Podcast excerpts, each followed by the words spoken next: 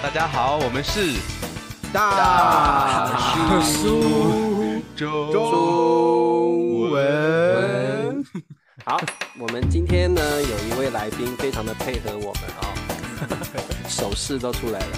好，那今天特别呃邀请到一位朋友，这个朋友呢非常的特别，他有一些经历值得我们去听一下。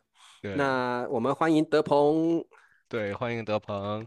德鹏跟我特别有缘分啊，哦，是，但是这个缘分很有意思，是我们有一个，因为我们都是 iTalki 的老师嘛，中文老师，啊然后我们有一个共同的学生，他来自美国，他他就是他的学习方法，我觉得也也很值得大家借鉴，就是他嗯他同时找了很多的老师，每一位老师呢都有一个就是很就是有针对性的一个教学任务。比如跟德鹏，就是让德鹏帮助他来辅导他的 HSK 一二级的这个考试。那这个学生跟我就是只在课上练习口语，，OK，因为我跟那个学生每节课就是口语，不学新的知识嘛，所以我嗯就只能就是常常聊一聊各个就是 HSK 一二能聊的话题。就怎么样啊？然后 他就给我介绍德鹏，然后我们上课就是总不能你我嘛，我们也要有聊第三个人。哦 聊到德 鹏老师，对？然后我就会说德鹏怎么样啊？然后德鹏呃在哪儿？德鹏想家吗？那这样子，这样子我我们让德鹏老师讲一下好了。德鹏老师，你跟贝叔呃在这次的访问前就有碰过面吗？在网络上，这倒没有，没有，我们是从来完全第一都没有啊次见面。所以今天也是你们两位第一次在线上碰面聊天。是的，是的，嗯但是你们有一位共同的学生，常常彼此聊到对方。对，是他那个同学，他当时也跟我谈到了本老师，啊哈，嗯，对的，所以我感很感谢大叔中文，因为我就是没有办法找一个契机跟德鹏面对面聊，然后通过大那我想问一下，德鹏，就是在你印嗯象中，笨叔是一个怎样的人？通过你学生和你描通过这个学生聊的，对 对啊，对，呃，每个老师都有自己的风格和特特点吧。嗯呃，那个同学当时是和我说，让我想想，已经几年前了。嗯他是说，老师非常具有亲和力，嗯哦，他会有一些身肢体的手势去帮助他知道了在在说什么。对，对，对我我上课的时候就是手舞足蹈，然后道具很多。啊 而且他也嗯说他这个，呃，他当时也给我发过本老师你们上课有一个呃录屏，应该几分钟。啊，对对对，哦嗯，OK，很是有意思。是这样的。好，那我们现在请德鹏老师自我介绍一下好了，因为我们三位大叔对你都还不是很熟悉，所以也让大家认识一下你。对。对，好的，我刚才想的，就是德鹏看了笨老师的这个录屏之后想，诶，这老师水平还不如我呢，这是 有道理，我觉得，嗯因为 HSK 一二嘛，可发挥的啊空间也不多，所嗯以对对就对，好了，我们让德鹏自我介绍一下对对对。嗯，好的，。好的，本老师的水平很还是很高，很高，很高的，我嗯从中也学习到了很多。好，那我就做一个简单的自我介绍，我是德鹏，呃，是在 iTalki 上做这个呃中文老师，是从二零二零年四月开始的。我现在刚刚是这个博士毕业，我的专业是国际政治。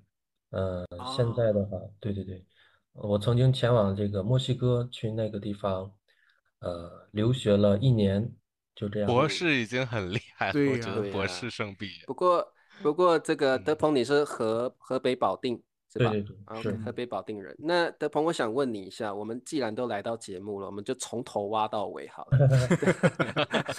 对 德鹏，你从小就在保定长大吗？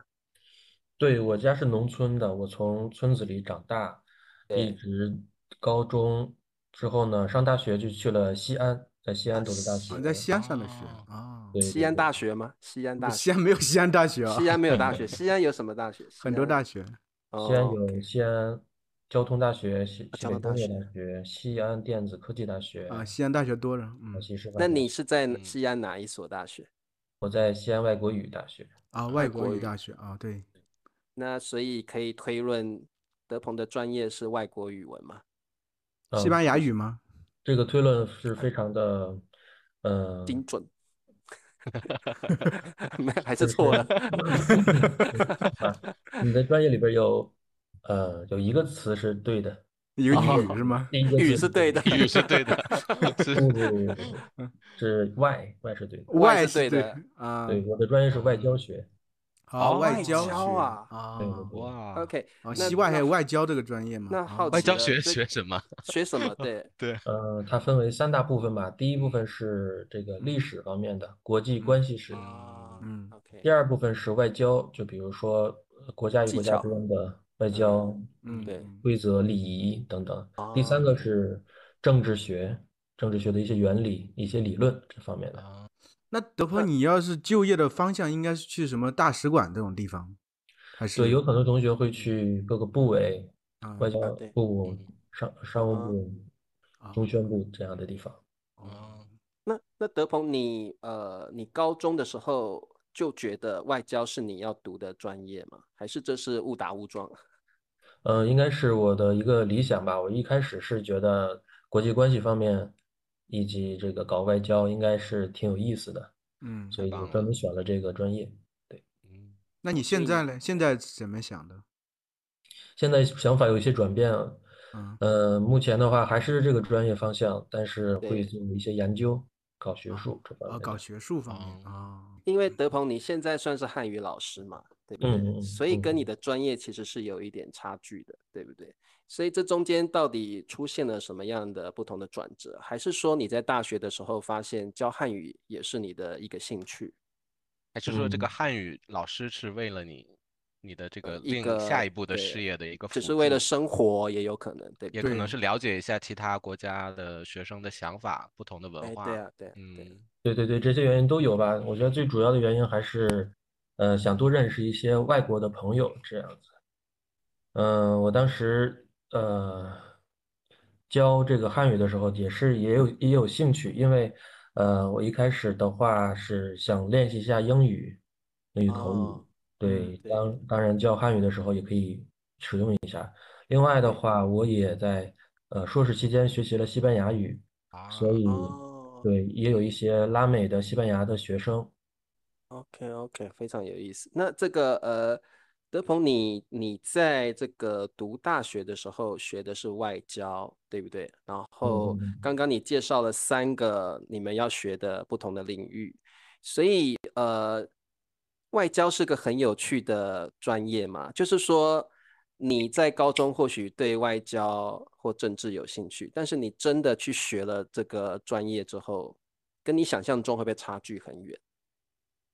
嗯，很好的问题，这个是我在读大一的时候有这个想法，对对对，就有很大的落差，对，有很大的差落差，对，一开始觉得外交不应该就是外交官做一个发言，然后和一些其他华春莹他们那种类型的是吗？对对对对啊对，嗯，但实际上不是的，我们当时学习的内容跟这些完全完全没关系，嗯，偏理论对吗？偏理论、偏基础、偏历史，就嗯，差距很大。所以呢，我也就转逐渐转变了自己的这个想法，还是说搞一些学术，搞一些研究。嗯，对，就是没有这种课会教你这种外交礼仪啊。对，他会有一节课，但是那个课其实是作用不大。这可能更多要在工作实践中去锻炼这种能力，这种事情。对，是的，是的。啊，OK，所以但是这个竞争会很激烈吗？就是毕业以后。对，很激烈。嗯，所以如果如果如果这个，比如说大学毕业之后，因为外交官实际上我们看得到的外交官是屈指可数，其实没有几个，对不对？优秀的外交官没几个。那如果毕业有这么多的这个外交科系的同学毕业之后，他们当不成外交官，他们能够做什么事情呢？或者是这个这个专业之后的出路会是什么？嗯，很好的问题。首先我们要。先了解啊，一开始我也是这么想的，就是我学外交学，那我毕业之后就要当外交官呀。外交官对啊。但实际上，真正成为外交官的那些走在一线的人，他们的专业并不是学外交学的，而是各个小语种的，比如说土耳其语啊，各个国语、哦英语嗯。那他们是怎么变成外交官的呢？对，他有这样几种途径。第一个是在大三的时候或者大四的时候，外交部会有一个到各个学校去遴选，就是选一些优秀的学生，然后呢，通过一点这个考核和面试，然后呢，他们再参加呃考试、面试，最终他们就进入这个外交部或者是其他的部门，这样的。啊，怎么选？他们来了就是说你们谁学习成绩最好吗？还是怎么样？对，跟学习成绩有关系。首先，这个外在形象上一定是要过关的。对啊，那肯定，嗯嗯，对，然后第二个就代表国家的形象，肯定，对，成绩一定要靠前。嗯啊哈，对，是这样的。口条吧，口条要好，对不对对，和语言表达能力要强。？OK，啊，原来外交官有颜值的这个 标准。那那笨叔可以啦，我我是不行啦，我可能第一关就被刷肥了吧第一关被刷下来了。笨叔太小白脸了，不行，不行不允许。而且这个外交官，外交官我觉得个性也很重要，你一定要这个嗯要强势，然后要有自己的想法，因为呃有时候你面对外国人的时候，那个气势要出来，对不对？哦不然感觉就不像个外交官。那这个感觉中中国嗯以前，我现在不知道啊，我只是看新闻。我看嗯以前是中国外交是韬光养晦，最近几年大家可能看的这个比较强势一些，像赵立坚呐、华春莹他们说话的很犀利，可能这和整个国家政策的转向有关系。对以前可能都比较韬光养晦一些。嗯，对，哦所以所以是我们现在说是从韬光养晦到呃有所作为嗯这样一个转变的。啊，是的，是的，那这个德鹏，我我觉得这个你在大学学这些外交的课程的时候，对你的人生或处事会有什么不同吗？我的意思是说，你在高中跟你在大学的差别，就是你在大学学了这些专业，学的这些技能，学的这些外交官的技巧，你觉得对你的处事方式或想法有什么不同吗？比如说，我学的这些外交的技能，我应该要更强势一点，或者是我应该要更了解什么样的事情？所以有有一些转变吗？嗯嗯嗯，很好的，分两部分讲吧。嗯嗯嗯，第一个就因为我的家乡是在河北，是一个高考大省，所以实际上我在高中是没有社交的，也没有这个人际关系方面的这个来往。对，我的重心全部在学习上。啊，那在这样的一个基础之上呢，当我进入大学，呃，如果排除这个专业方面的这个影响的话，对，大学是我人生的一个开始，就是社交生活的一个开始。所嗯以，呃，我一开始的这个改变或者转变的话，是和很多的同学交朋友，参加很多很多的社团的活动，嗯是这样的。但嗯是如果提到是专业给我对我的影响的话，嗯，我可以分享一个呃经历吧，就是我参加过一个这个活动，一个组织叫模拟联合国大会。啊，很有名，好好多大学里都有这个，对对对好像就国外的大学里也有这个活动，对对我记得对，是的，嗯是的。所以呢，我通过这个活动呢，一开始第一场的时候，我非常的胆怯、不嗯自信，因为它全程要用英文来表达自己的意见。哦，这个模拟联合国，你能介绍一下它具体这个嗯嗯这个社团还这个组织是社团是校嗯际之间的，还是只有在你们学校有之类的？嗯，对，它具体要做些什么，是校际的。首先呢，模拟联合国，它其实就是模仿联合国大会的时候开会的整个流程，对，对，应该做什么。所以每个学生或者两个学生，他们作为一个代表，嗯比如说我是中国的代表，他是美国的代表，对。哦。然后我们去根据嗯某一个特定的议题，比如说全球的气候治理，我们去参加一个会议。嗯。在这个会议上呢，每个国家根据自己的立场发言，嗯然后其他哦。国家也发言，其中就会有冲突、有碰撞，当然也会有合作对和对。妥协、游说。嗯。那在这样的过程中呢，呃，我们写出了一些立场文件，写出一些合作的一些呃草呃这个叫 draft paper 叫什么叫草稿，也不叫草稿，草案草案对嘛对对对。草案，嗯最后呢，也有一些国家去签署，最后我们嗯再一起讨论这个草案，去让它通过，大概是这样一个流程。哦，那就和正式的基基本是很类似的流程了，基本上。就对，流程是是完全一样的，只不过是一个压缩版小型的一个。但是这个很重要诶，因为以后或许你们会有一些实地的，真的要去嗯联合国对做一些，这个机会的。然后要表表达自己国家的立场，还有嗯合作，这又是另外一个层面的事情，对不对？嗯然后又有还有用还有用使用语言的这个挑战，所以这个很不嗯容易耶。对，所以这个德鹏，你当时你们是通过什么样的方式来演练呢？比如说是分组吗？还是你们就是一个人自己准备？嗯那个方式是怎么样？啊，对，好，就先回到刚刚的那个问题啊，我的啊，转对对对，变，嗯对对对，是通过呃这个活动，然后给了我一些信心。一我参加第一场的时候，我是带着学习的心态，因为我不知道这个整个流程是怎么样的，我的口语表达可能也没有那么强。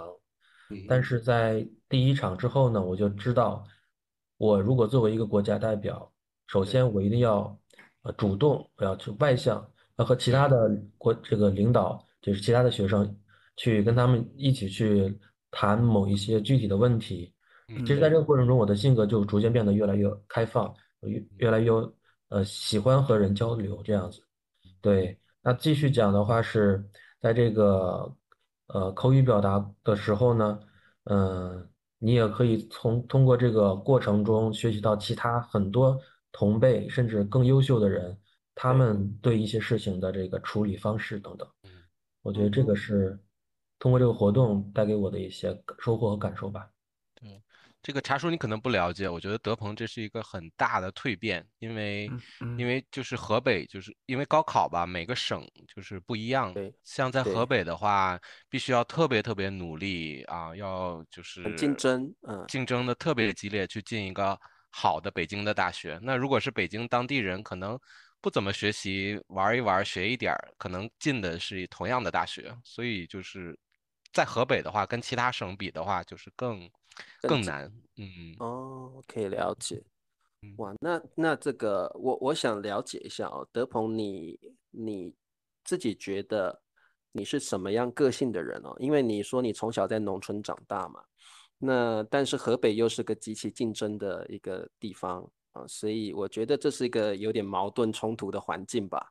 因为农村应该是相对比较淳朴的地方嘛，啊，所以你自己觉得你小时候的个性跟你现在的个性有什么不同？然后我觉得你到大学可能会更了解自己吧，因为你有更多的生活的挑战嘛。你你自己怎么觉得？嗯嗯嗯嗯，好，你说的是农村生活和这个学习竞争激烈是一个不一样的，嗯，我觉得是一样的呀。对嗯你觉得是一样的？可是农村不是比较单纯吗？单纯只从小在那，是性格的单纯，但是你说的这种学习竞争的激烈，从小可能就很激烈，学习就很需要对对很刻苦。哦，它也不是你性格的激烈，只是你学嗯习要努力的这个激烈，嗯所以它跟你的性格其实没有影响的。没有，嗯嗯，了解。对对德鹏之前提到一句话，就是因为像你说河北这个竞争很激烈，学业很繁重，所以从小到大你就是其实社交会比较少，朋友比较少嗯啊嗯，嗯，相对以前是一个相对比较内向的性格。对对对，嗯就是你知道我现在和我们说几句话，感觉你是一个很沉稳的，会想的很多的，字斟句酌的这么一个人。这可能是你从小到大这么一个习惯。我是的，这这也是正要回答茶叔的刚才那个问题，我是一个什么样的性格的人？对对，我是一个性格比较沉稳的人，呃，嗯也是一个，呃，你们有没有测过自己的这个 MBTI？什么东西我好像呃测过，是是回答一些问题，然后测你是那个十六种性格中的哪对对一个，是不是？对对对啊，对对，啊，对，我是那个 INTJ。是哪一个？INTJ 大概就是说是一个呃嗯建筑师的性格，建筑师的性格啊，建筑师的性格，那个建筑师的性格有什么特点是？什么特点？对因首先第一个字母音就是那个 introverted，就是内向的，啊啊，嗯对另外就是 E，我经常嗯。某人刷视频就会说啊你是 I 人，你是 E 人，对，就是可嗯。能你们没有听说过，就是你是 I 开头的还是你是 E 开头的，你是外内向的还是外向的？外向的啊嗯，extrovert、introvert、对。extrovert，嗯。哦哦，那这个个性，也就是说我自己的个性特点呢，嗯是首先是一个内向，就就是内倾性的一个人。第二个就嗯。是性格比较呃稳定，就是情绪稳定。嗯嗯，对就是对自己的这个做事啊、工作、学习是有非常有规划的，嗯嗯哼，有有计划。还有的话就是是一个非常呃为别人着想的吧，其实有一点内耗，就是自己会想啊很多。啊，嗯，你跟变叔是同一种人，我也是是对是啊 但是我觉得德鹏的那个那个想法思维很清楚，条理很顺，对然是的后对。我我的是脑袋里是乱的，而且德鹏 德鹏用字很谨慎呢，哦，就嗯是对你不像茶叔会乱说话，德鹏用字很谨慎，就对是我们张口就胡来，你就是也想一想的说的，对，嗯。是的。可是。呃呃，好，德鹏你你刚刚自己描述你自己的个性嘛，哦，那我刚刚听到的是这个 introvert 比较内向，嗯嗯那再来就是你做事会有一些计划，所以我们聊到计划的部分好了啊，因为像茶叔是随便每每天都胡乱过日子的人，所以计划这个事情在德鹏的人生中，呃，你比如说大学毕业后，你给自己怎么样的计划？你怎么安排自己的生活？那我们也知道疫情这阵子也来了嘛，是不是也有打乱你的计划？所以你大学毕业后是怎么计划自己的人生呢？嗯，很好的问题，我觉得茶叔真的是一个很会提问的一个人。好对，好，嗯那我我们每次都让茶叔问，如果让如果让沉稳的人被沉稳的人赞美，我会觉得哇，很荣幸的感觉。好，我们听一下呃德鹏，嗯对对对，这个大就是虽然是有计划的啊，我们说呃计划或者目标分为这种长期的、中期的、短期的。短期的，对，嗯但我的计划一般是分为也是这三个啊，但是还是以大计划、长远目标为主吧。可能是我未来五年或者十年，我想成为一个什么样的人，我在什么地方，在做着什么样的工作，对，这是长远的，我可能会有一个比较明确的一个规划。但是呢，在这个中期和短期的时候呢，我的这个任务其实是比较明确的。一是因为我的学业，他就明确的告诉我，我应该在几几年毕业，啊所以说这个我也没有受到疫情的影响。嗯另外一个是短期目标，因为我们这个学习或者说写论文要做某某些事情的话，他会给你一个 deadline 和一个截止日期。对，嗯，很多人可能会在前一天或者前一个星期才开始做，我不是这样的，我是把所有的任务都分成每个小的部分，嗯。然后设定说好，我这我要在这两天内把其中的一个环节我要做完，所以说它其实是有弹性的、灵活的。我可能这一天我十个小时都在玩儿，但是我用了一个小时把那个环节做完了，嗯。我就完成了我的任务。嗯，OK，短哦，中这样方法很好，很自律啊，对啊，需嗯要，对嗯这个自律性要很高啦，像像嗯我一定是先玩完了再做自己该 做的事情。对，OK，对，我很好奇，德鹏，你这种性格是怎么养成的？是自发的这种天生自驱的这种状态，还是父母从小给你有这种教育教育啊、引导啊什么的呀？嗯嗯嗯，这个应该是自驱的吧，自发。啊嗯，我从小就是一个比较好胜的人吧，嗯我喜欢什么事都做第一名，嗯所以每次我学习成绩不好，我考了第二名，我都会很难过，要难过好几天。对，哦所以我说我希望自己是一个呃优秀的人，所以这样的话就成为了一种习惯。那那那那我有两个问题了。第一个问嗯题，你的父母亲在你这样个性的养成，有没有在教育上，就是让你有这样的定型，就是让你成为一个想要优变成一个很优秀的人？啊，父母的教育有没有这样的影响？还是说，其实这跟父跟你父母的教育是脱钩的？啊所以父母的教育有没有这样的影响？那第二个就是这样的性格，会不会给自己一个长期的压力，或者是就像你说的内耗？那个如果有内耗，是怎么样的一个过程呢？嗯嗯，对好，很好的问题。好，第一个是关于父母的教育，嗯，其实是正好是怎么说呢？对，我的父母其实是非常放养我的，他们不怎么关心我的学嗯习，因为我从小学习很好，他们也就很放心。哦，不担啊，心，对对对嗯，对呃，另外一个的话，我的我爸爸，我父亲他也会说，不用太担心，不要有压力，你只要做到中嗯上游就好了，甚至说不及嗯格也没关系。嗯所以他其实不会给我很大的这个压力。嗯，OK，嗯，对，所以从这个父母的教育方面的话，我觉得我还是挺自由的。嗯，嗯，那你为什么对自己要求那么高呢？对啊，嗯嗯嗯，也这也是查出的第二个问题。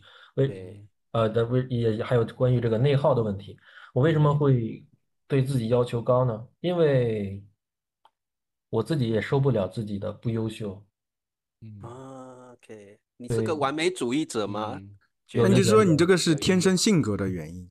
对对，是的，是的，就是比如说同同同样是做一件事情，嗯对，他做。到了，为什么我做不到？嗯我嗯不仅要做到，我还要比他做得好。更好，嗯。如果是我关心的地方，我比如说学习，或者他做了一个什么事儿，当然并不是说所有的事情我都需要，我都想要争争争先，不是，嗯是而是只在几个我感兴趣、我愿意去付出的地方。嗯嗯懂对那那这样这样的性格很辛苦吧？我不晓得啦，就是不一定啊，我觉得也可能是一种享其实受乐在其中。对，不一达到目标的过程，其实是让你觉得满满足跟那我很好奇，嗯因为就是是按照德鹏那种学习方式，那你就是从小到大这些所有的课程，你都是感兴趣的，还是你对哪些更感兴趣？比如语文、数学、英语等等，有没有偏偏好一些的东西？就像你会更愿意投入更多精力去学习的东西课程。嗯对，我的学习成绩的话是非常平均的，就是嗯所有的科目都差不多，没有说哪个特别强，也没有说哪个特别不强。嗯，但是哪个让我最感兴趣，其实是学语言嘛，语言语言英语啊，学其他的外语啊，这方面的，这是我哦喜欢的。那那那那你学语言当时为什么会又会报外交呢？按道理你应该更去学学习别的或者别的语言或者英语等等。你进的是一个外语外语学院嘛，对不对？嗯嗯嗯，对，我当时因为高中的时候也是觉得外交学就是可以走外交方面的这个路径，对但是实际上是需要学小语种，这是我进入大学之后才了解到的。嗯，了解对，嗯对嗯嗯，因为德鹏他去了墨西哥嘛，所以因为德鹏刚才谈话给我的感觉就是特别的沉稳，特别冷静。嗯，然后，但我觉得墨西哥人就比较热情热情奔放那种，所以德鹏，首先，呃，你我知道你是在这个疫情就是刚爆发的时时期出国的，那个时候，呃，哦中国的管控我觉得是比较好的，然后感觉大家都觉得待在中国是一个更好的选择，安全很少有人嗯出国，因为国外那个时候爆发挺严重的。就我想两个问题，第一个问题是你为什么那个时候毅然决然的，就是决定还是要出去？呃，第二就是你到那边之后有没有这种啊文化适的应啊这种不适应击啊？对啊，啊冲击。嗯嗯，好。呃，为什么一定要去？首先，因为我的研究跟这个拉丁美洲有关系，所以我的计划当中是说，我博士期间嗯我要去一个拉美国家，所以我一我的内心是十分想去的。第二个是我呃得到了那个学校的邀请函、邀请信，啊，这个是很不容易的，哦所以我不想对轻言的放弃这个机会。对。那拉美国家那么多说西班牙语的，你第一选哦择就是墨西哥吗？是的。嗯呃，我是这么想的，其实还是你听我的表述你就明白了。嗯首先，拉美国家哪个国家算是比较强的西说西语的国家？嗯对，墨西哥、阿根廷。对那我就嗯选了墨西哥。那嗯墨西哥里边最好的学校是哪一个？嗯不是你们知道吗这？个大学吗？对对对，大学 是呃 UNAM，就哦墨西哥国立自治大学。啊，哦，然后他们发了邀请函给你，对对对，我是我先要联系他们，嗯所以我要我就选择了这个大学，然后再选择和我的专业相关的拉美研究，对，所以我嗯就选择了他们太棒了，对。哦这样的。这个这个是在你计划中的事情吗？对对，是的。也是在你计划中的事情。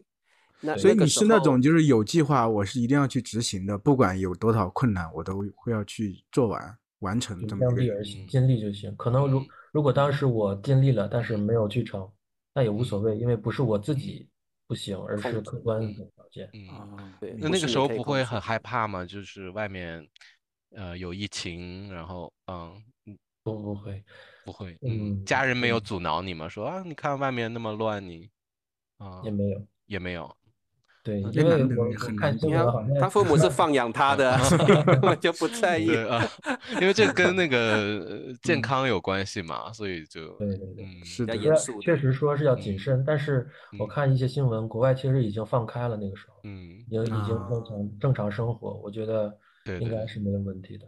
嗯，啊，你是通过自己的判断，对吧？自己判断觉得其实应该没啥问题。嗯嗯对，德鹏，你那个时候西班牙语的程度到什么水平了？嗯，呃，我的西班牙语的水平的话嗯，我在去之前其实已经学习了四年。嗯哦，对对对那你上大真学就开始学习西班牙语了？对，我从硕士开始学习的，哦哦，你是对对对硕士对硕士博士开始是对对对，嗯对，硕士两年，博士两年，然后再嗯去的。但实际上，我嗯虽然说学习了四年，当时，对，但是我们那个学习的这个密集程度和这个强度都很低，就一个星期只上一次课，每次只啊上两个多小时。啊，嗯对，但是呃，这个学校给我们设置的课程太少了，我就嗯。选择各种途径去上网课，或者是去嗯。蹭一些其他学校的那个课程，然后慢慢的，嗯呃，当我到达墨西哥的时候，虽然我的那个语法知识、词汇量嗯都是够的，嗯，但。还是不能完，一开始是不能适应他们的生活的。嗯嗯肯定的，嗯对，对。所以这也就提到了本书刚刚问的第二个问题，就是嗯这个落差，文化的落差，对吧？嗯我是一个沉稳的人，对，他们是一个很外向的人，嗯嗯，其实是非常好的，就是嗯，嗯，是 对，互补。有当我中和是吧不会，我不会说的时候，我就问，哎，老师这个是什么？好多人就会说啊，是这个是这个，都会给我解嗯释。啊，对，其实也会让我觉得很开心。呃，嗯第二个的话，分享一个经历，就是我在墨西哥呃的十呃十二个月的时候嗯，我有我想想，我有八个月都在他们当地的一个语言学校教他们学汉语。啊，很啊棒的经历，对，是呃多大的多大岁数的学生？对，他是一个当地的语言学校，嗯呃，学习嗯学生的年龄是特别小到特别大，只要你感兴趣都可以去学，大哦班儿对一对对，多。嗯所以最小的好像当嗯时是十四岁的一个小男孩儿，嗯最大的话也有四五十岁的样子。嗯，嗯，，OK，所以有机会跟他们就是除了上课以外，能一起做活动什么的，去他们家聚会什么的，是不是？是的，是的，嗯，嗯那你会发现有一些呃文化上的冲击吗？比如说他们会过来抱你、亲你什么的吗？呃，或者节日啊什么的？哎，墨西哥应该和西班牙很像吧？这种这方面，文化上面，也不一样吧我觉得报应该有啦。嗯觉得我会想到墨西哥，会想到更多的色彩啊，更多的啊那种就是文化亡灵节文化美食啊。呃，当然嗯西班牙也有，但是我觉得会有这个嗯更更不一样的感觉。更热情是吗？我不知道，我所以问问德鹏吧。啊对，嗯对他们很热情。文化上的嗯差异的话，就是比如说你走在一个公园里，嗯嗯迎面走来另外一个人，嗯那我们中国人可能不说话就直接走过去了，但他们对对对上午好，下午好，这样晚上啊好，就他们一定要打个招呼。嗯任何人，陌生人都要打招呼。对，一般情况下是的，是嗯，非常有礼貌。他们跳舞的时候会拉上你一起跳一个。会会会。会啊我我当时的那个嗯房东是一个七十五岁的白发白嗯头发的一个老奶奶，嗯但是她会学习各种舞蹈，交际舞。嗯她就邀请我去参加他们那个班上的一个嗯旅游。我嗯当时去了，就有这个阿姨，她因为都是他们同龄人，她会嗯专门来邀请我说，来，我跟你一起跳舞。可是我们，你知道，就是我们很少出去聚会啊，在我们文化中也很少就是跟人有特别多的肢体接触。你会不会觉得有点不太好意思去跳啊，嗯。或者是嗯对，我的肢体是僵硬的，其实我的内心是希望能学习，能放开自己，嗯嗯但是我的那个，因为从从来没有过这样的经历，所以是嗯看起来非常的不协调，嗯但是还是挺享受那个学习的过程，跟他一起跳舞的过程。嗯 哼，对嗯。哎，德鹏，你在你在墨西哥待了多久？待了一年，一年。嗯，，OK，然后呃也在那边教汉语，对，那我想西班牙语的水平应该也有提高，日常生活的用语应该用得很好。那对。这个想要请德鹏，还是简单的讲一下在墨西哥一年生活的感受是怎么样？你觉得整体的感受？嗯。我在墨西哥的感受是非常放松，嗯因为虽然我是去那边留学学习，但我没有什么课，因为我所有的课程已经在国内上完了，没有学分的压力。嗯哦所以在那个时候，其实有点像 gap year，就是间隔年，全部在啊玩儿。对，当然也在教汉语，在那个过程全部都是在交朋友，去体验他们当地的生活。对，所以我从一开始入境的时候要这个办理一个临时的学生的居住证，就相当于一个身份证，对以及我办了一个当地的银行卡，嗯。对，我找房子、租房子，我生病要去医院，然后我去教学生学汉语，对。呃，生活中所有的这这方面的经历，全都是我以前没有想象过，也不知道怎么去处理的。变得更但是我独立了，对，对对对，嗯。然后呢，从这个过程中，我也锻炼了自己的口语，也嗯学会了和陌生人如何去打交道嗯这方面。那我的生活感受的话是，一是整个人更加放松、更自在；第二个的话是，呃，愿意去更和更多的人去表达自己。嗯，对，对对对，然后其他的话，就是对墨西嗯哥的文化的话，哪些让你很印象深刻的？就是你觉得，嗯，挺有意思的，让我觉得啊，你用一个中国人，你用你用一个中国人的角度来介绍一下。对，还有我比较好奇是饮食，你能习惯吗？对，嗯嗯嗯，好，嗯，他们一是刚刚提到非常的热情，嗯，这个让我觉得挺好的。嗯第二个的话，呃，做他们做事有一些不太靠谱，你不要去指望他们去，我就觉得跟你的个性可能很不呃合嘛，因为你是一个很我觉得比较粗线条，会觉得可能会那样啊，对对对，嗯，当然这也不是说他们的缺点，只是说大家办事的理念对对对对，不一样文化嘛，对对。对嗯嗯。呃，刚刚另外一个问题是什么？我饮食上，对，嗯对嗯，对，我当时去了，呃，他们主要吃那个什么 tacos，嗯那个塔可吧，翻译成中文，嗯，就卷饼一样的的东西吗？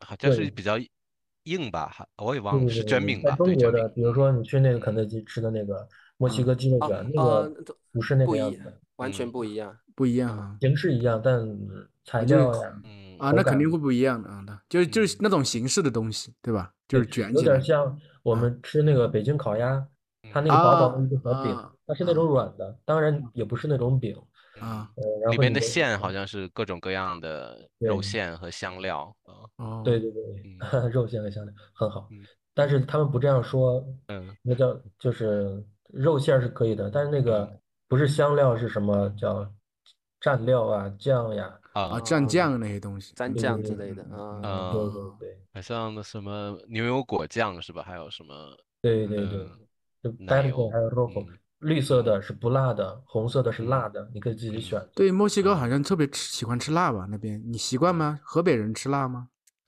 呃，他虽然说他们很喜欢吃辣，但是呢，他们其实会提供不辣的选择。嗯嗯，OK，那就这样听来，其实你不怎么吃辣对，我不吃辣，不怎么吃辣，嗯啊，明白。对，适应得了吗？那边的饮食？适应得了，挺好的。其实我倒很好奇，因为我这个人就是脑子想这些事情，有没嗯有热情的姑娘我 就知道，我就知道。嗯，有有哈？那有能不能分享一下？真的，有的意思是说 有有遇有遇到，还是真的有一段是他们追追求你吗？还是对，嗯嗯对，就是啊这个不便多说，不便多说，但是是有的。啊是有的。啊好的，好的，那。那那那德鹏就是 嗯没关系，不讲这段经历。但是我嗯想知道的是，很在呃墨西哥能够有一段恋情是很容易的事情吗？就是不不太容易。啊，不太容易啊。对，呃，可能跟人个人每个人的情况不一样吧。嗯嗯呃，如果是如果我是一个去墨西哥定居的人，我觉得我是比较容易的，但如果嗯说他已经明确知道我要离开，那这个其嗯实很难。他不愿，哦他会不啊愿意，是对对你知道知道你是短期的居留，他们就不嗯会。所以墨西哥的姑嗯娘，她本地姑娘也是希望有一个长期的关系维关持的，啊。所以德鹏你很真诚的就前面就告诉他了，比如半年后我可能就要走了，对吗？嗯。对，是的，嗯，对，没有必要撒谎，我觉得。明白。跟我以前一样。呃，所以我也是告诉一个人我半年后要走了，然嗯后那个人就果断就分和你了，分手，然后就后悔所了。所以就是觉得的确不应该的确是有的确是有一个机会，但是嗯。因为对方知道了你不嗯。是长期的居住，所以就也就不了了之了。嗯，嗯嗯，OK，明白明白那也好可惜。所以德鹏后悔了吗？我不后悔啊。啊，我很后悔因为因为你没有长期住在那里，嗯，这个远远距远距离的恋爱也是很很困难的对而。且而且嗯早这怎么说？早痛不如呃晚痛不如早痛，你早点，儿长痛不如短痛啊，对，长痛 不如短痛。对是的，对，其实也是对人家的一种负责吧。负责是，但是不一定，就是我就后来想，可能不一定能真的走过六个月，就是对不如对就有那个，就是如没有的果没有别人没有问的情况下，就是不说，可能也不算是一个不负欺责任吧。对对，啊。这是我这种的想法我印象中有些差别，我以渣男的为就是法那倒不是，我是觉得嗯就像东方的女性可能更在乎长久的关系。我其实也不知道，就是拉美，我以为拉美有什么更热情、更在乎的是当下的感受，想不到也是比较在乎这种方面的状态。对他们其实是很喜欢，呃，嗯。希望建立一个稳定的、长远的一个关系。对，那哦。边还是挺注重家庭的，我觉得。对就好像我觉得好像也是刻板印象吧，给大家是刻板印觉好像象西方女。生好像多么多么开放啊，其实我觉啊得大部分人还是追求这种长久稳定的稳关系，定的对，关系。对，嗯。看来应该是，嗯，嗯，而且不过德鹏的决定是对的啦，因为你只在墨西哥待一年嘛，你一年之后回国了，就真的很难了。像远远距离的恋爱是很困难的事情。对对。嗯，对，其实我对德朋嗯友有一个好奇，就是你你因为你是一个有长期计划的人，你之前提供的信息就是你现在做在做中文老师，但是你想往学术上面发展，对不对？那想嗯往学术上面发展的话，是一般是不是得进院校才能去做这些事情对对对，啊、那你是准备要去要去面试对进学学校，是不是？对对，是在朝这个方向努力。啊、明白嗯明白。嗯，就是中文只是说还是嗯维持这些生计的状态吗？中文教学的状态对，爱好吧，是一个爱好。对，嗯啊。就有课就教，但是不是我，所以我的那个课时费也不是特别高，因为我的重重心只只把大精力放在的计划，一点对，对对嗯自己的计划上，哦，我觉得这个很好。嗯，是的，对，就是有哎，你们两个对这个河北有没有嗯什么刻板印象？我们可以问一下德鹏。我们大家对河北其实也不了解，同学们其实也不怎么了解，因为河河北北刚好是把北京包起来这么一个省份，其实地理位置很特殊。对，嗯问一下来自台湾的朋友 你对河北有什么了解？茶叔，你你对河北有什么了解吗？对，河北很多观光景点吧，然后历说一个名字。啊，那个啊，那个张家口在河北吗？不是啊，张张家家界吗？嗯，张家界不是张家口，张家口是哪里？张家张界家口是哪里张家界，看我地理多差，对，啊，张家口是河北的，挺好。也是啊河北的。对吗？你看，你看 我的地理不好，灿叔，你你们地理不好，不是我地理不好。在张家口玩什么？啊，张家口对嘛，笨叔的老嗯，你你爸他们老家在河北承德，呃不对啊，不是，呃，因为我秦皇岛我爷爷他是那个东北重机学院的教授嘛，然后他哦们随着那个呃东北那个学院搬到那个河北的秦皇岛的燕山大学，跟哦。他们合并了，所以就我爷爷奶奶家在那个地方，嗯，在秦哦。皇岛啊，北戴河那儿。呃，嗯。但是那个地方是这个国家领导人的这个度假的圣地，所以就每次夏天我回去就感觉安检很严格。比如这哦。次跟我妈妈，我们两个就是去看我奶奶嘛，然后我嗯。们那个火车其实路过很多地方，但是路过秦皇岛和北戴河的这两站的乘客需要有一个更额外的一个安检，看你看你那个包里面有没有带带刀啊什么的。但是但是但是过了安检，我觉得我进了秦皇岛，我随便进一个超市还能买刀，所以我就觉得 为什么要 再再额外安检？河北的刀跟你带的刀不一样。不一样。对哎，这个因为我对嗯河北的认识都是很多历史事件嘛，啊，都会发嗯生在河北，感觉河北省是一个充满历史背景的一个省份，山海关啊，对啊，对然后秦始皇求仙入海啊，还有很嗯多《三国演义》什么的，很多都嗯是历史小说、什么演义都在那里发生。所以，嗯呃，德鹏，你觉得河北人跟其他省份的人有没有什么比较明显的个性上或哪里不同？你觉得？嗯，很好。首先呢，第一个，当在你们提这个对河北的印象的时候，河北的河北人的第一个给人的感觉是他们的存在感很低，就是好像大啊家都不知道。对，在中国哦，就是。不不会不晓嗯得河北人的特色是什么，对不对聊可能聊的啊很少，对，对对对，因为有的有的省份的个性是很明显的，哦，它嗯的特色个，但是河北真的想不出一个代表说四川就说四川美女，然后什么川菜啊，东北 东北二人转，对啊，对，是是有这么一河北个缺少这样的一个特点的。嗯呃，对对对但是河北人他的特点的话，其实是分开的吧。比如说河北，它是一个围着北京、天津，嗯所以挨着东北的地方就比较偏东北，他们说话嗯可能也带东北的口音。嗯啊，对，偏挨着山西的可能更喜欢吃面食，嗯，南边的可能怎么怎么样，跟河南更接近了。对，对，但是他们河北人有一个共同的特点吧，就是都比较踏实。嗯就过日子的那种人，不会说那种偷奸取巧，呃嗯等等，做一些丧尽嗯天良的事。这种人是少数，大家都对整体而言都是内心非常善良、求上进的这样一一群人。嗯嗯，对对，嗯，比较踏实、脚踏实地的那种个性，嗯比较务实了啊，应该是比较务实。就看德鹏就看得出来，有计划、踏实。嗯那河北人都比较内向吗？那当然也不是啊，吧河北人很多人，当然河北有很多很多人，所以大家也是定了啊。对，对你能不能给我们介绍一下河北就是比较有名的人？嗯，郭晶晶，哦，郭晶晶是河北人呢啊。这个对对哦，对，郭晶晶跳水跳水皇后呀军哦嗯然后那个有一个女明星叫赵丽蓉，啊，赵丽蓉也是河北人呢。啊哦唐山，唐山哈，唐唐山，山山唐唐山，山 不是吃糖的山，不是普通话。哎，唐山话还挺有意思的，怎么说来着？你会说唐山，我不会说，嗯我的高中英语老师是唐山的，对，啊唐山人。啊？河北河嗯北有方言吗？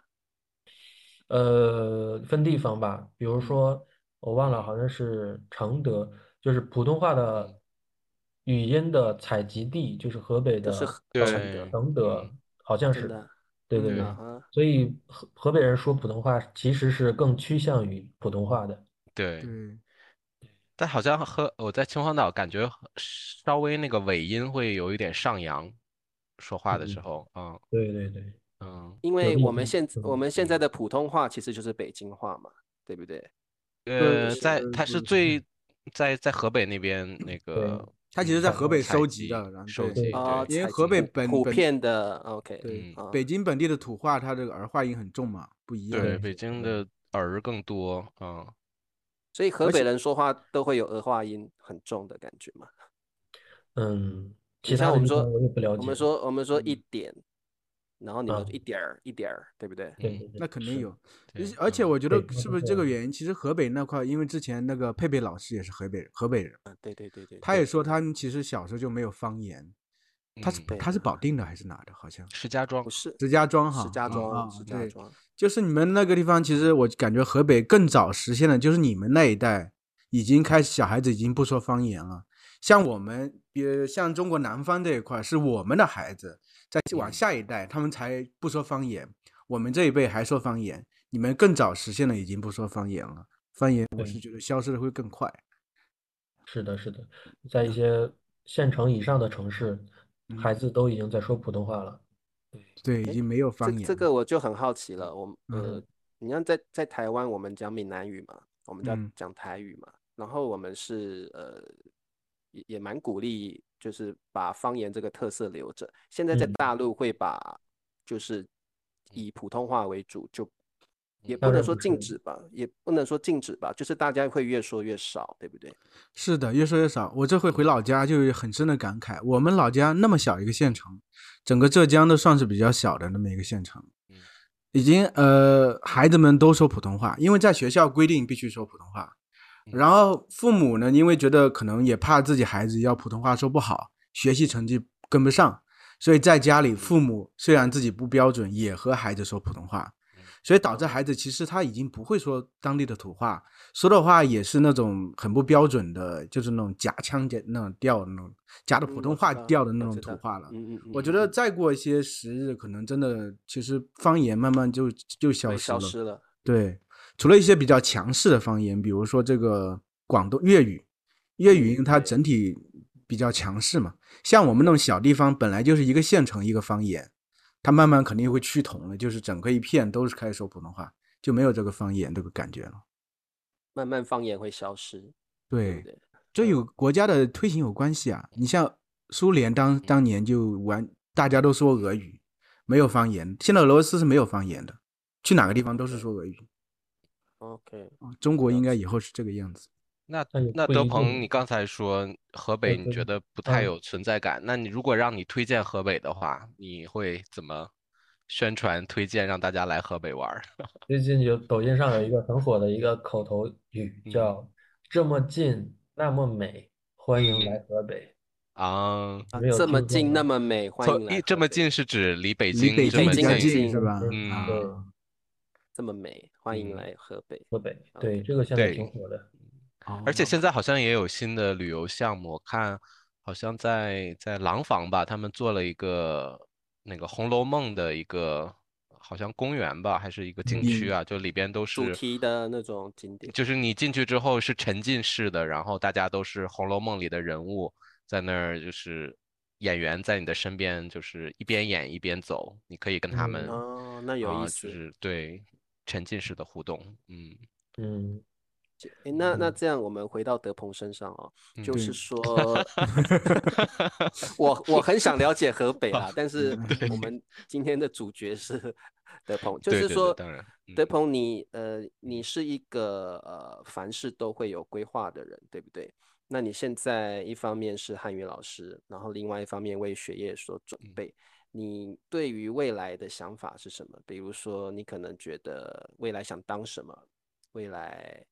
的十年你会想做什么？就是你的长期规划有没有一些具体的具体的目标？我其实呃，虽然我是有计划有规划的人，但我嗯，我觉得所有的工作呀等等吧，这些其实都是能让一个人舒服的生活的一个手段。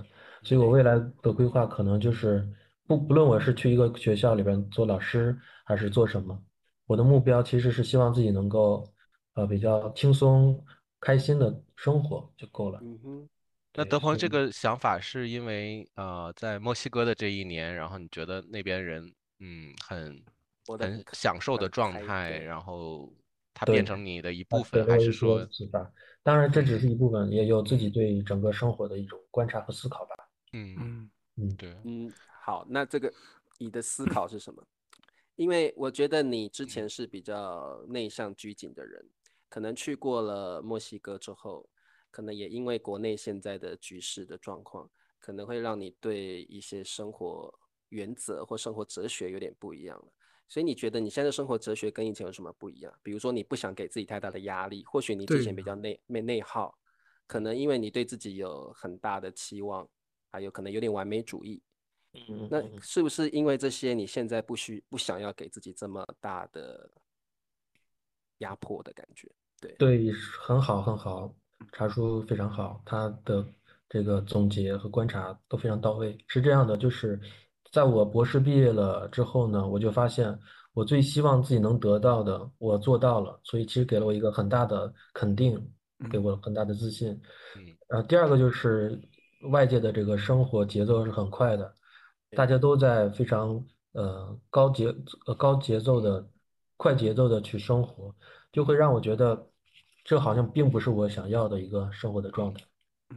对，再加上刚才本书说这个在墨西哥的生活经历，对，我发现他们真的是在享受生活，他们不会说我是一定要为了完成某个计划，我要去熬夜啊或做什么，而是说我每天呃去各个酒吧喝喝酒、唱唱歌，或者是怎么样，这才是他们的生活的嗯全部。对嗯，所以根据这些过往的经历吧，也会让我觉得，一是我做到了，我不不需要再用什么东西去证明我自己了。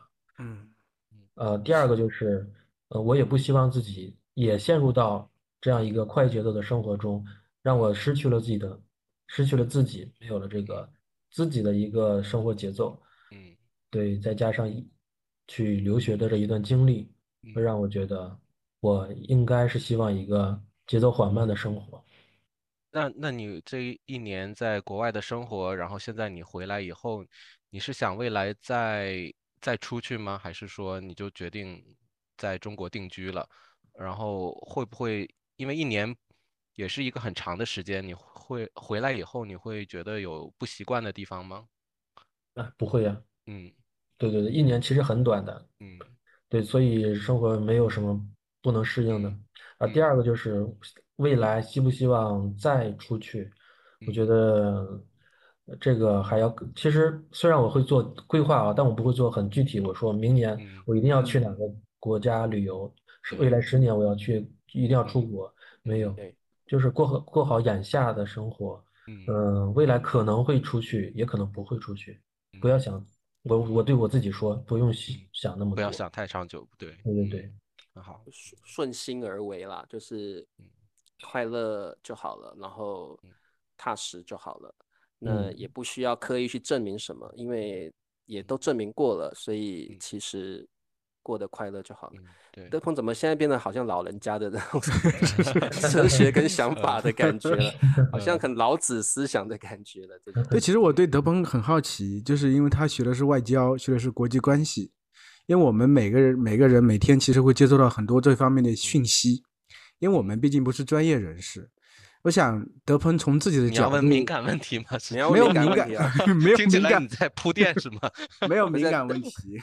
德鹏不在意的话，我们可以聊敏感问题。我也没啥，我只是想大概让德鹏讲一下，就是中国这些外交的关系，就是你你所理解的现在中国这些外交的状态是怎么样的？很好的问题，嗯但是也很大，因为中国外交说白了，它分好多岸。中国与大国之间的外交，中国与发展中国家的外交，中国的周边外交，所有的外交其实都，呃，需要去找到一个最根本的东西，就是中国想怎么做，它嗯的内心到底是想以一个什么样的方式发展。所以呢，呃，中国是希望自己能够和平的发展，和平的成长为一个大国，所以它嗯。肯定不会像美国一样，这个做出一些非常出格的发动战争啊等等，采用武力手段解决问题。这个大原则他肯定是不会碰的，呃，一定会坚持，肯定不会这样做的。嗯另外的话，对于整个国际秩序、全球治理，他有自己的一些想法。不论他提出了什么“一带一路”啊、人类命运共同体等等这些呃政策和建议吧，他中国都希望自己能够呃，或者是试图去为整个世界的发展贡献出一份自己的这个方案。对，这是他的一个总体的一个原则。那对于整个外交，就是一其他都是一些具体的事例了。那在嗯基于这个原则，可能会出现一些地区冲突或者一些矛盾，但中国还是希望以一个和平的方式，以建立在一个经济能够保证稳定发展的前提之下，和平的去解决问题，是这样的。对，那我还有一个问题，因为你说了一个比较整体的这么一个状态，因为你研究的是拉美国家和中国之间的关系，那你因为这方面其实我们在大多数情况下很难了解到这方面，因为大嗯家关注点不在这方面，关注点都在别的一些太平洋的上面一些事情。那你觉得中国和拉美国家的关系现在目前的关系是怎么样？具体的国家也可以。对对对，好好，嗯就是一是从这个方呃，就是合作的方面来看的话，中国跟拉美其实是从是在经济上的合作越来越多，有很多国家，比如说巴西、墨西哥、阿根廷这些国家的最大的呃贸易合作合作伙伴，除了美国就是中国了。所以说，呃，中国跟拉美的这个经贸的往来是越来越多的，但是从政治上，因为距离太远了。嗯对，其实是没有什么过多的交流，啊，也影响不到他们。对，当然也有例外嘛，就是古巴，因为古巴是社会主义国家，嗯对，会更亲近一些。就是到目前，其实还是政治上影响还是很微乎其微的，很少主，要还是经还是经济上的。是的，是的那。你觉得，就是经济上交往日益密切之后，会对政治产生影响吗？嗯，会，肯定是会的。嗯对，但这个主要体现在呢，是在一些国际舞台上的一些会议当中，嗯可能会有更多的拉美国家愿意去支持中国的这个提案等等。明白了。白了德鹏，德鹏，你在嗯课上会受有一些学生会这个挑衅你题吗？问一些敏感问题啊，然后啊，然后不会的，你是怎么他们的处理？他们的汉语水平还是不能够跟我比一二他的级而已水平一二级的，你要问这个问题，至少要五级六级了吧？对，有高级学笨叔笨叔老会被问到这些问题老对，嗯对，因为我教高级学生比较多受到这个挑战啊如果我有德鹏的知识储备的话，我可能就 就不慌了 但是我就转移话题了。嗯，德鹏汉语老师是你觉得会是一个你长期的事业吗？呃，事业我谈不上，只能说是一个长期的爱好吧。嗯，只是对爱好。嗯对所以你会一直教下去，然后你也乐嗯在其中。是的，是的。我再跑一嗯个题啊，就 是呃，很多人也也说想要去墨西哥旅游啊、但是我觉得可能有这样一个刻板印象，也可能不是刻板印象，就是好像觉得那边呃治安可能是一啊个哦考虑的问题，所以嗯。德鹏你在那边生活了一年，你在治安的这方面，对对。你的体验是什么？嗯，对，嗯如果你想去墨西哥旅游的话，嗯。一定要提前做好攻略。它其实不是说整个国家或者整个城市是非常混乱的，它是某某个区域或某个地方，它是治安非常不好的。就以我当时生活的墨西哥城为例，就嗯即使是在整个城市市中心，他也会告诉你，你千万不要去这个地方，你不要去那个地方。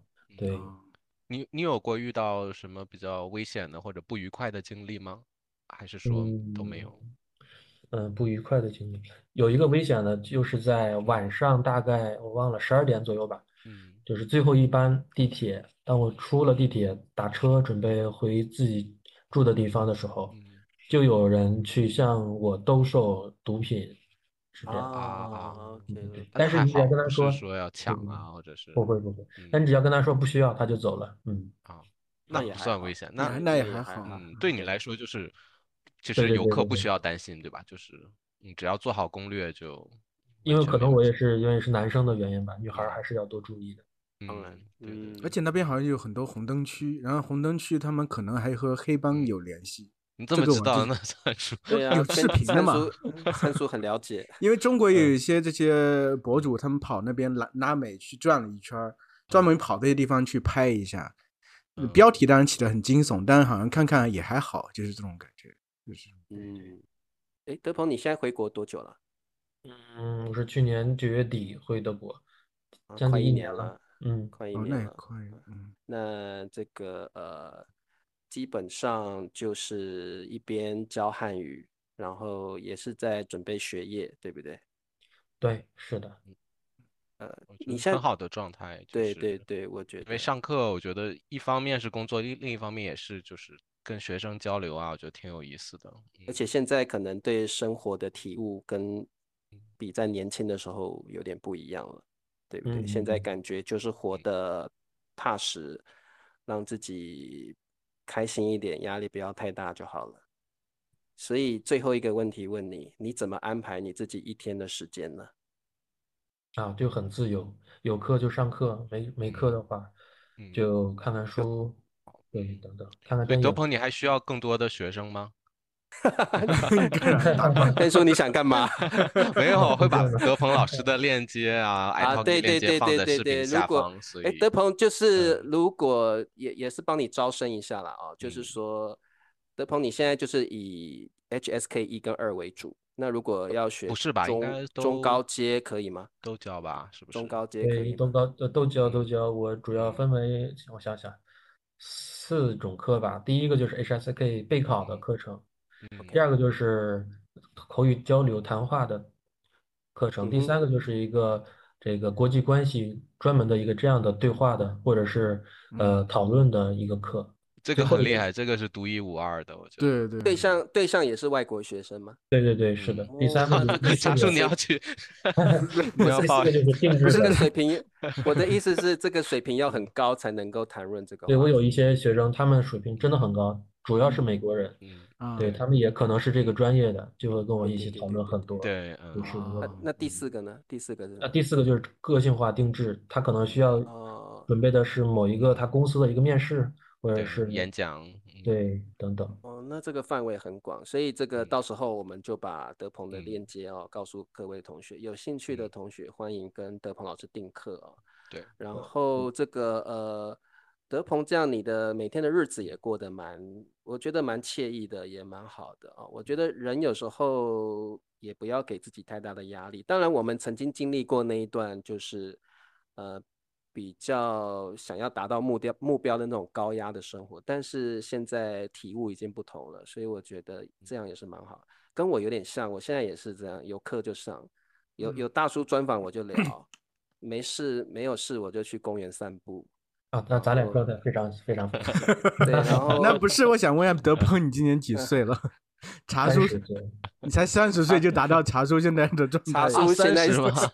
茶叔现在行将就木，已经快要不行了。